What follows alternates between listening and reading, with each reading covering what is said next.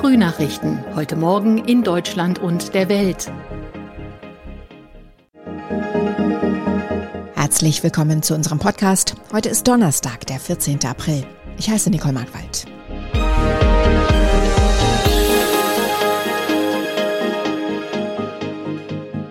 Und das sind unsere Themen aus Deutschland und der Welt. Weitere Militärhilfe für die Ukraine aus der EU und den USA. Nach Schüssen in der New Yorker U-Bahn Verdächtiger gefasst. Und Flugreisen werden teurer. Angesichts einer erwarteten Großoffensive Russlands im Osten der Ukraine stellen die USA und die EU mehr Geld für Waffenlieferungen an Kiew bereit. Die EU hatte angekündigt, sie werde weitere 500 Millionen Euro zur Verfügung stellen. Anschließend zogen die USA nach. Sie wollen weitere Militärhilfe im Wert von bis zu 800 Millionen Dollar leisten. Darunter auch Artillerie, gepanzerte Fahrzeuge und Hubschrauber. US-Präsident Joe Biden erklärte am Mittwoch nach einem Gespräch mit dem ukrainischen Präsidenten Volodymyr Zelensky, die Regierung in Washington werde die Ukraine auch weiter mit den Fähigkeiten ausstatten, sich zu verteidigen. In Deutschland reißt unterdessen die Kritik an dem Nein Kiews zu einem Besuch von Bundespräsident Steinmeier in der Ukraine nicht ab. Der Bundespräsident ist Deutschland und deswegen ist seine Ausladung durch Präsident Zelensky eine Ausladung Deutschlands, sagte Vizekanzler Robert Habeck den Zeitungen der Funke Mediengruppe. Habeck weiter, ich muss es leider so sagen, die ukrainische Seite hat einen diplomatischen Fehler gemacht. Clemens Kurt berichtet. Inzwischen ist die Verwirrung perfekt. Am Abend erklärte der ukrainische Präsident Zelensky, man habe keine offizielle Anfrage vom Bundespräsidenten zu einem Besuch erhalten. Steinmeier wollte zusammen mit den Präsidenten Polens und der baltischen Staaten nach Kiew reisen. Steinmeier holte sich eine Abfuhr. Trotz des Eklats, Deutschland sieht sich weiter an der Seite der Ukraine. Die fordert schwere Waffen, doch Kanzler Scholz hält sich mit einer klaren Ansage zurück. Beim Thema Waffenlieferung hat sich die Bundesregierung selbst strikte Geheimhaltung auferlegt. Nach dem Vorfall mit Schüssen und zahlreichen Verletzten in der New Yorker U-Bahn hat die Polizei einen Verdächtigen festgenommen. Der Mann sei in New York gefasst worden, teilte Bürgermeister Eric Adams bei einer Pressekonferenz mit. Tina Eck berichtet aus den USA, wie kam es denn zu dieser schnellen Festnahme des Täters? Ja, da hat die Polizei schnell gearbeitet und alle verfügbaren Mittel eingesetzt, wie der Hauptkommissar James Essig beschrieb. This case was quickly solved using technology. Wir haben modernste Technologie benutzt, Videoauswertungen und wir haben diese Infos schnell an die Öffentlichkeit gebracht. Und so kam es dann zu einem Tipp über eine Hotline. Der Verdächtige sei in einem Fastfood-Restaurant im East Village, sagte ein Anrufer, und da haben dann Streifenbeamte die Gegend durchkämmt und den Mann ganz schnell gefunden. Er ließ sich äh, an einer Straßenecke ohne Widerstand festnehmen. Der Tippgeber kriegt auch eine Belohnung. 50.000 Dollar waren ausgesetzt. Und was ist das für ein Mann, dieser 62-Jährige? Weiß man, was ihn zu dieser Tat bewegt hat? Mentale Probleme und eine gewisse Unzufriedenheit haben offenbar das Leben des 62-Jährigen bestimmt. Er hatte sich unter anderem schon bei YouTube über die äh, Zustände in New York beschwert. Er hatte über die Obdachlosigkeit gejammert und äh, über den neuen Bürgermeister geklagt. Ganz offensichtlich hat der Mann Probleme und er war auch schon oft mit dem Gesetz in Konflikt geraten. In New York war er vor der Tat schon neunmal festgenommen worden, im benachbarten New Jersey dreimal. Äh, wieso aber gerade dieser Anschlag in dieser Form mit Schüssen und Rauchbomben auf so viele unschuldige Pendler in einer U-Bahn, äh, das werden wohl erst die Verhöre klären oder auch nicht. Wie lautet denn die Anklage und was für eine Strafe droht ihm?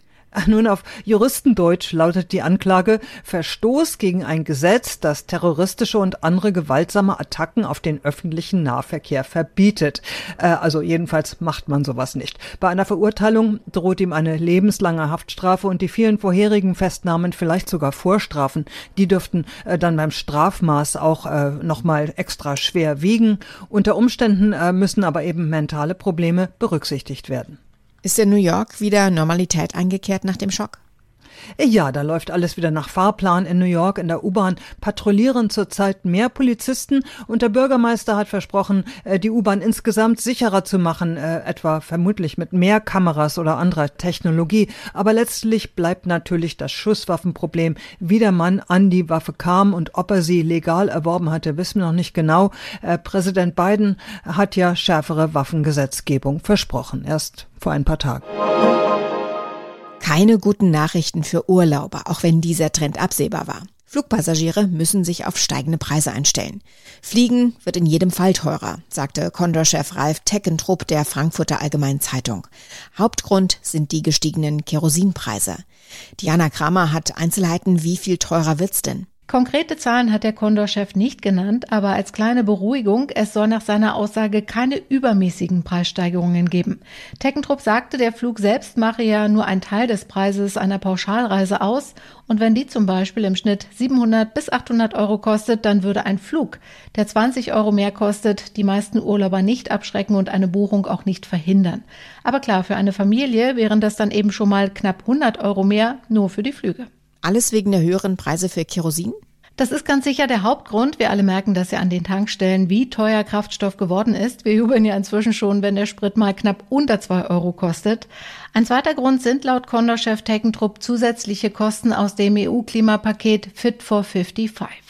Daran hat die Europäische Union das Ziel formuliert, die Netto-Treibhausgasemissionen bis 2030 um mindestens 55 Prozent zu senken. Und diese zusätzlichen Kosten dafür werden auch an die Kunden, also in dem Fall an die Passagiere, weitergegeben. Wird uns damit das Reisen wieder vermiest, nachdem es gerade erst wieder möglich ist?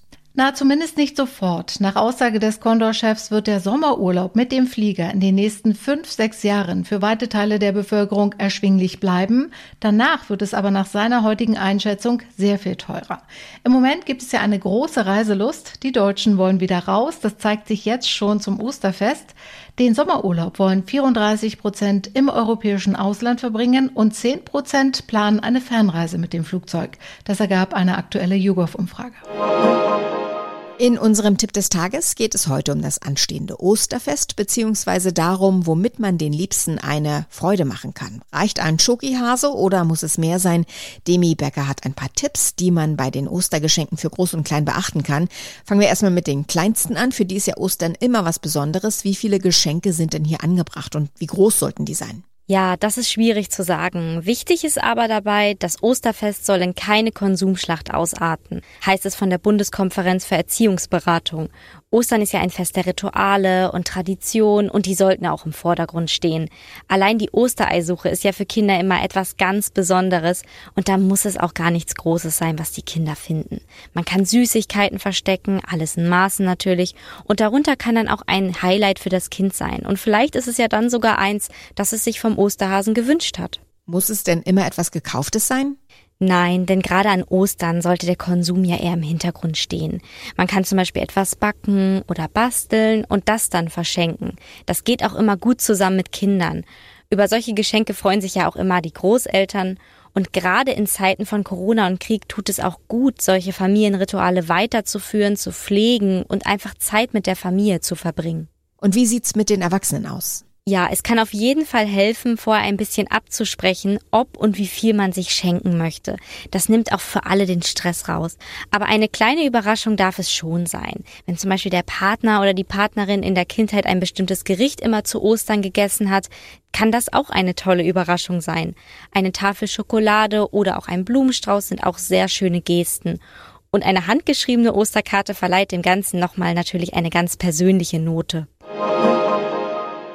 Sie beschützen den Papst, aber ihre Dusche funktioniert nicht richtig. Das ist nur ein Problem, mit dem die Mitglieder der Schweizer Garde in ihrer maroden Kaserne im Vatikan zu kämpfen haben. Eine Renovierung ist geplant, aber es gibt Streit ums Geld. Denn dafür ist auch Steuergeld aus der Schweiz eingeplant.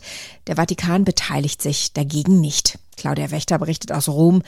Tolle Uniformen, Imageträger für die Schweiz, doch hinter der Fassade bröckelt's offenbar. Wie muss man sich denn die Zustände in der Kaserne der Gardisten vorstellen? Ja, so eine Jugendherberge auf diesem Niveau, die würde wahrscheinlich dicht machen. Oft hocken da wirklich zehn Leute auf einer Stube mit nur einem Klo, einer Dusche und in der schimmelt's auch noch. Klimaanlage natürlich Fehlanzeige und das bei den Temperaturen hier im Sommer mehr als schweißtreibend und ähm, ja, Privatsphäre bei den Rekruten, die gibt's natürlich auch nicht. Dann schon eher Lagerkoller.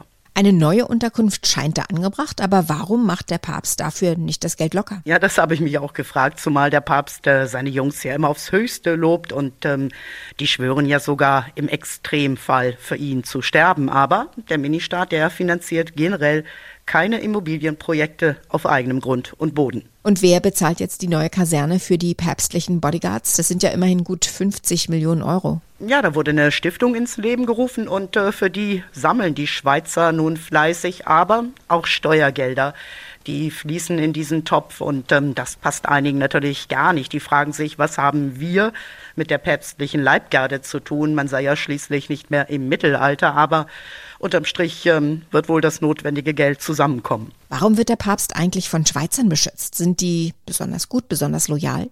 Ja, tatsächlich galten die Schweizer als äh, Top-Kämpfer, damals vor mehr als 500 Jahren. Und ähm, der damalige Papst, der brauchte genau solche Typen für seine Feldzüge. Er heuerte also eine Söldnertruppe an, war mehr als zufrieden und ähm, bis heute hat sich daran eigentlich nicht viel geändert. Soweit das Wichtigste an diesem Donnerstagmorgen. Mein Name ist Nicole Markwald. Ich wünsche einen guten Tag.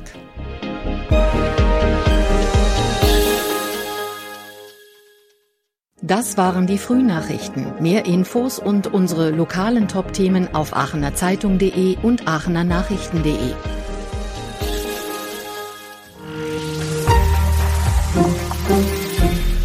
Die Frühnachrichten sind ein Podcast aus dem Medienhaus Aachen.